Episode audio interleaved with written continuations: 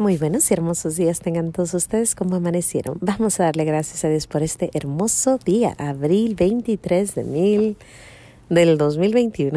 gracias y alabanzas te doy, gran Señor, y alaba tu gran poder que con el alma en el cuerpo nos dejaste amanecer. Así te pido, Dios mío, por tu caridad de amor, nos dejes anochecer en gracia y servicio tuyo sin ofenderte. Amén. Pues estamos aquí en este día hermoso. Hoy es el día de San Jorge. Si nunca has oído la historia de San Jorge, te la recomiendo. Hay muchas historias ahí en YouTube que cuentan la historia de San Jorge y el dragón. ¿Quién era San Jorge? San Jorge fue un mártir de los principios del cristianismo. Y él, pues, se supone, cuenta la leyenda, que peleó a un dragón y que ese dragón él lo controló y les dijo a todos, tengo el poder de matar a este dragón porque tengo el poder de Dios conmigo. Si quieren ser fuertes y valientes como yo, sigan a nuestro Señor. Hay un Dios que bautiza en el nombre del Padre, del Hijo y del Espíritu Santo. Y ese Dios es el que me da las fuerzas para seguir y dar adelante. Es una historia preciosa, a mí me encanta para los niños porque es un dragón. Obvio, Probablemente no existió el dragón, pero existió algo que sucedió con San Jorge que lo hizo como un gran santo valiente, un santo que defendió y que murió a capa y espada.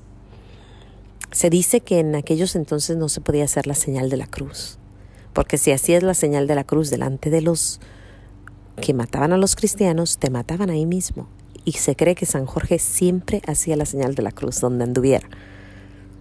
Entonces era su símbolo, como ahora a veces escuchamos Viva Cristo Rey por los cristeros, así igual antes el, el persinarse era una señal de que eras cristiano. Entonces dicen que él era muy valiente, que fue muy valiente hasta que lo matan.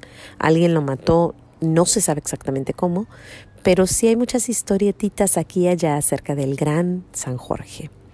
Pero ¿cómo podemos transferir a San Jorge a nuestra vida cotidiana, a nuestra vida diaria, a esto lo que estamos viviendo cada día? Bueno, pues hay muchísimos dragones en tu vida y en mi vida. Está el dragón de la televisión, del celular, el dragón de la adicción, el dragón de la pereza, de la ira, de la gula, está el dragón de la lujuria, está el, el ladrón de la pornografía, está el dragón o ladrón, dije ladrón, pero sí, son ladrones, son ladrones del alma.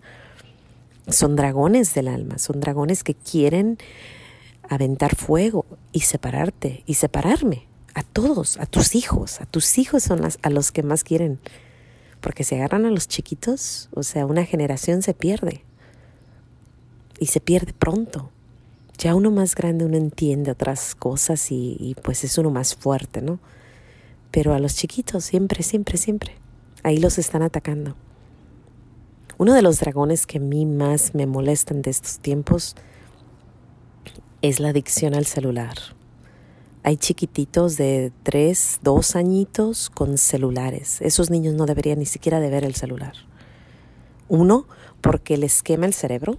Ajá, te lo digo eso como educadora. Les quema las conexiones que hay entre una entre un aprendizaje y otro. Por ejemplo, para aprender matemáticas necesitas un poco de, inglés y conocer, entender el inglés, ¿no? O el español.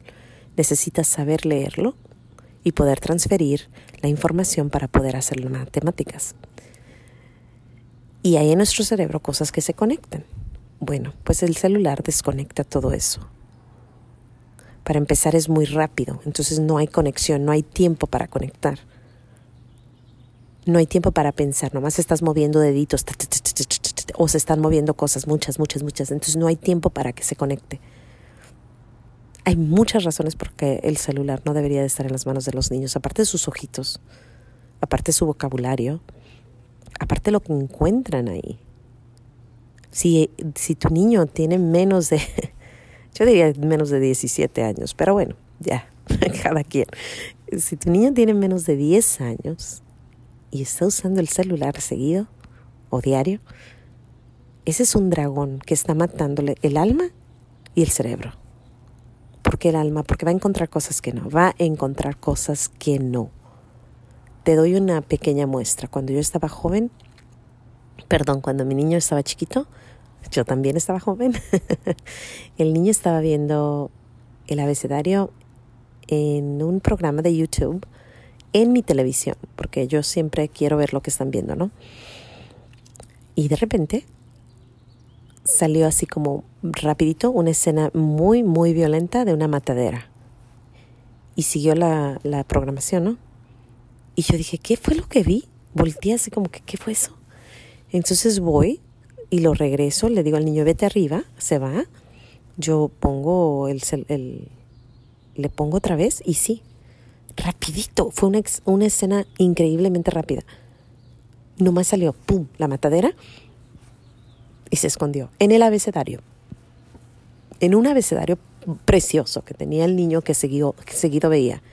Y nunca había estado ahí eso, porque yo seguido veía el programa, el, el show con él y no había estado. Entonces alguien se roba esa, eso, lo pone y luego lo vuelve a poner y ya después lo quitan. Entonces, si tú crees que tu niño está viendo lo mismo, lo mismo diario, ten cuidado, porque no vaya a ser que vaya a haber una escena de pornografía, no vaya a haber una escena de algo. Ese es uno de los dragones que si yo pudiera quemar, yo lo quemaría. Y curiosamente, hubo santas, y no me acuerdo cuál, creo que Santa Brígida, pero no estoy segura, que dijo, o Santa Teresa de Ávila, alguien grande, dijo que el demonio entraría por una, un cuadrito negro en la casa. Y se cree que es la televisión o el celular. Una pantalla negra en, en la casa.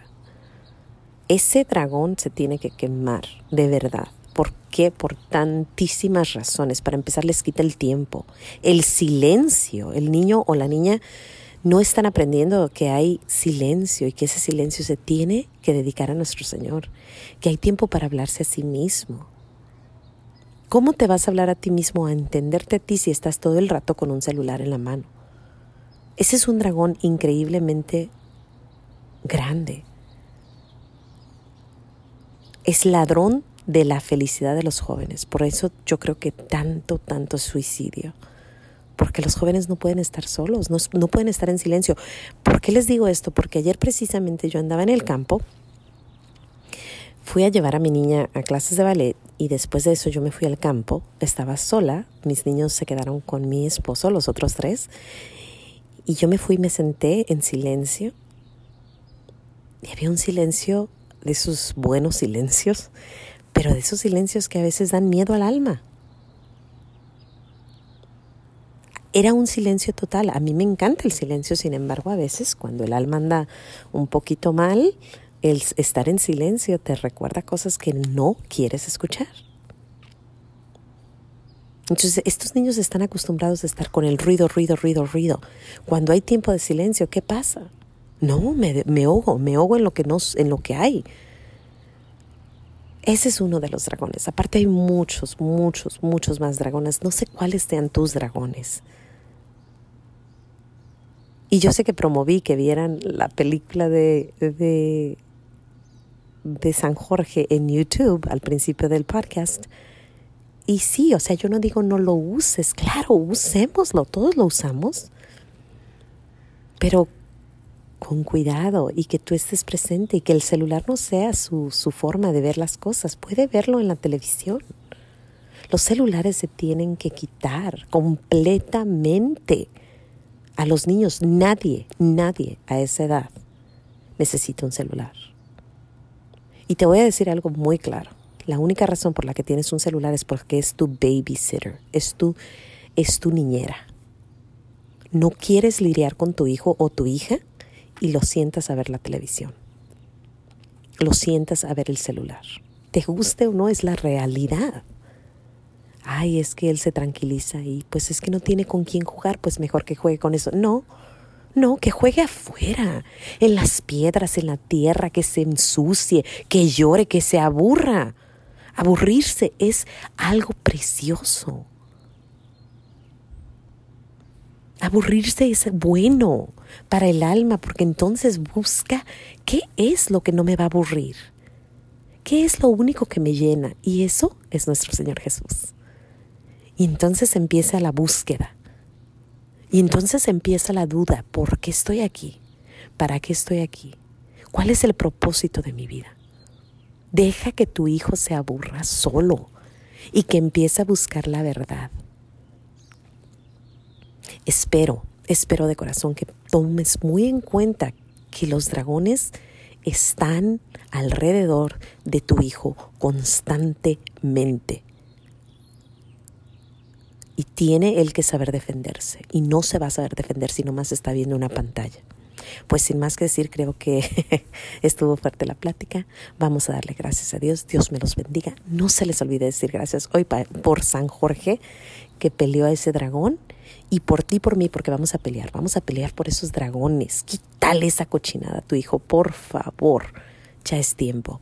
Sin más que decir, Dios me los bendiga. No se les olvide decir gracias y nos vemos mañana aquí en los pequeños regalos de Dios.